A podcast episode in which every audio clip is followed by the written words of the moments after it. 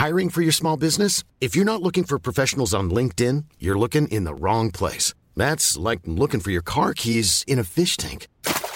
LinkedIn helps you hire professionals you can't find anywhere else, even those who aren't actively searching for a new job but might be open to the perfect role. In a given month, over 70% of LinkedIn users don't even visit other leading job sites. So start looking in the right place. With LinkedIn, you can hire professionals like a professional. Post your free job on linkedin.com slash people today. Bonjour, aujourd'hui je vais vous donner les 5 erreurs principales que les entreprises font quand on parle de télétravail. Je suis Gaël Châtelain-Berry, bienvenue sur mon podcast Happy Work, le podcast francophone le plus écouté sur le bien-être au travail. Happy Work c'est une quotidienne, donc n'hésitez surtout pas à vous abonner sur votre plateforme préférée.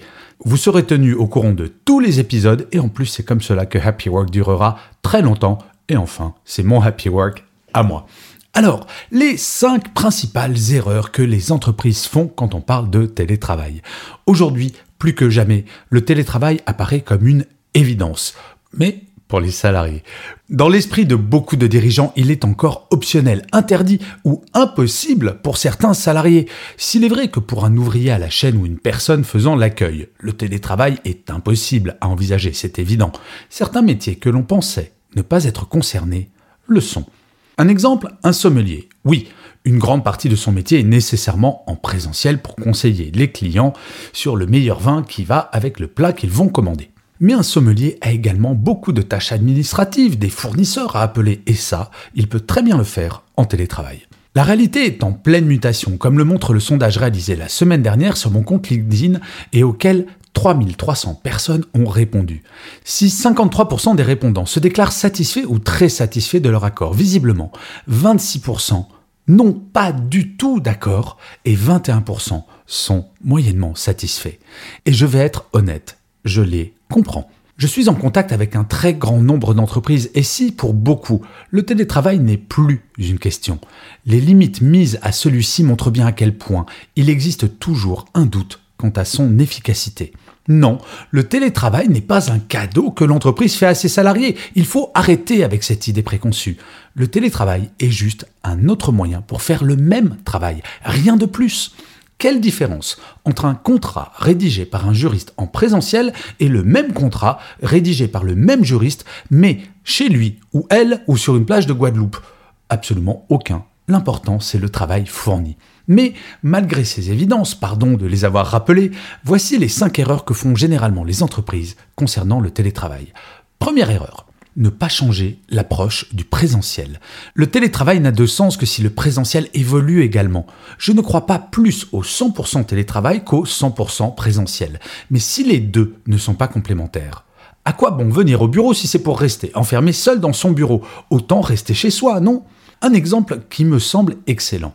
Unilever et son projet Photo, Future of the Office, mis en place dans son siège social de Rueil-Malmaison. Le principe Travailler où cela fait sens.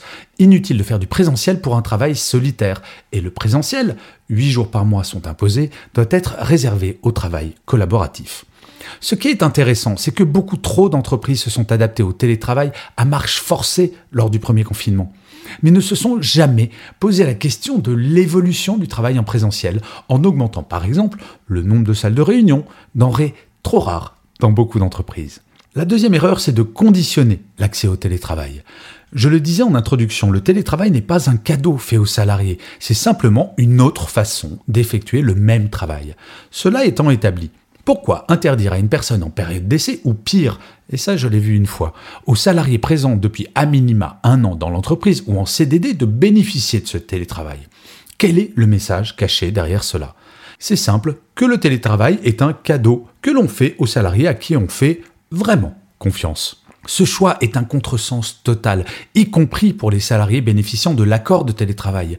Que se passe-t-il si le salarié qui n'a jamais fait de télétravail pendant sa période d'essai se révèle catastrophique quand il en fait?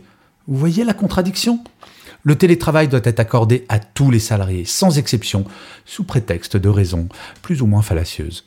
La troisième erreur, c'est d'interdire certains jours. Je reçois beaucoup de messages de salariés sur mon blog me disant que leur accord de télétravail leur interdit de télétravailler le lundi ou le vendredi.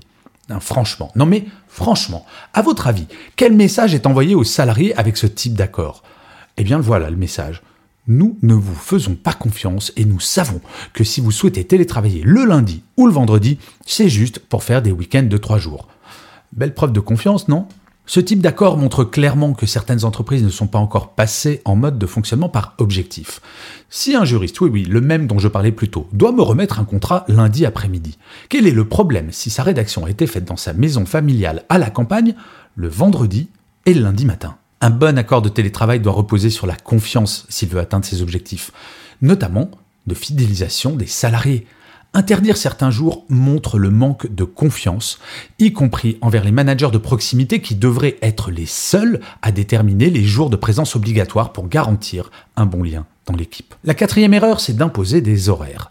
Oui, oui, oui, oui, je vous assure, il existe des accords de télétravail qui imposent des heures de présence précises et vérifiées grâce à des logiciels plus ou moins légaux. Tout l'intérêt du télétravail est justement de pouvoir s'organiser comme nous le souhaitons. Si je veux aller chercher le petit dernier à l'école à 16h et reprendre le travail à 18, je dois pouvoir le faire sans avoir peur de me faire réprimander. Encore une fois, la seule chose qui compte, c'est ce qui est produit, pas l'heure à laquelle cela l'est. Nous sommes en train de passer d'un monde où c'est notre vie personnelle qui devait s'adapter à notre vie professionnelle, à l'exact inverse. La cinquième et dernière erreur, ne pas former les managers. Même quand l'accord télétravail est bon, cela ne suffit pas. Manager à distance ne s'invente pas. Et les managers qui sont décontenancés face au management à distance sont nombreux, croyez-moi. La formation est essentielle pour que manager comme manager profite au maximum des effets bénéfiques du télétravail. Alors cela peut passer par des formations en ligne, comme celle par exemple que je donne sur LinkedIn Learning et qui est gratuite si jamais vous êtes abonné. Mais encore mieux, cela peut passer par une formation en interne afin de déterminer les attendus quant au télétravail et au management à distance. S'il existe des règles générales pour bien manager à distance, chaque activité, chaque équipe est spécifique et vouloir tout généraliser est une erreur. Rappelez-vous à quel point, avec le recul, nous avons vu qu'imposer les 35 heures à tout le monde de façon globale était une erreur majeure. Autant éviter de faire la même chose avec le télétravail, non? Mais vous savez quoi? Je suis optimiste, très optimiste. En moins de deux années, le monde du travail et la façon dont nous travaillons ont plus évolué que sur les 20 dernières années. Comme tout changement radical, il y a des balbutiements, rien d'étonnant à cela. Mais en ces temps de grandes démissions, de difficultés grandissantes pour recruter et fidéliser les salariés, ce sont les entreprises qui ne feront pas ces erreurs qui auront un atout majeur pour attirer et garder les meilleurs talents. Oui, ne plus faire ces cinq erreurs profitera aux salariés tout autant qu'aux entreprises. Il faut en avoir conscience, et de vous à moi. J'espère que cet épisode participera à sa façon à cette évolution. Mais avant toute chose, l'évolution sera individuelle. D'ailleurs, vous, est-ce que vous êtes fait et faite pour le télétravail Eh bien, pour le savoir, vous trouverez un test totalement gratuit sur mon site web www.gchatelain.com. Je vous remercie mille fois d'avoir écouté cet épisode de Happy Work. N'hésitez surtout pas à commenter, à mettre des pouces levés si jamais vous êtes sur YouTube, à mettre des étoiles, à partager, à commenter sur toutes les plateformes et à parler de Happy Work autour de vous. C'est comme cela que Happy Work durera encore longtemps. Je vous dis rendez-vous à demain et d'ici là, plus que jamais, prenez soin de vous. Salut les amis.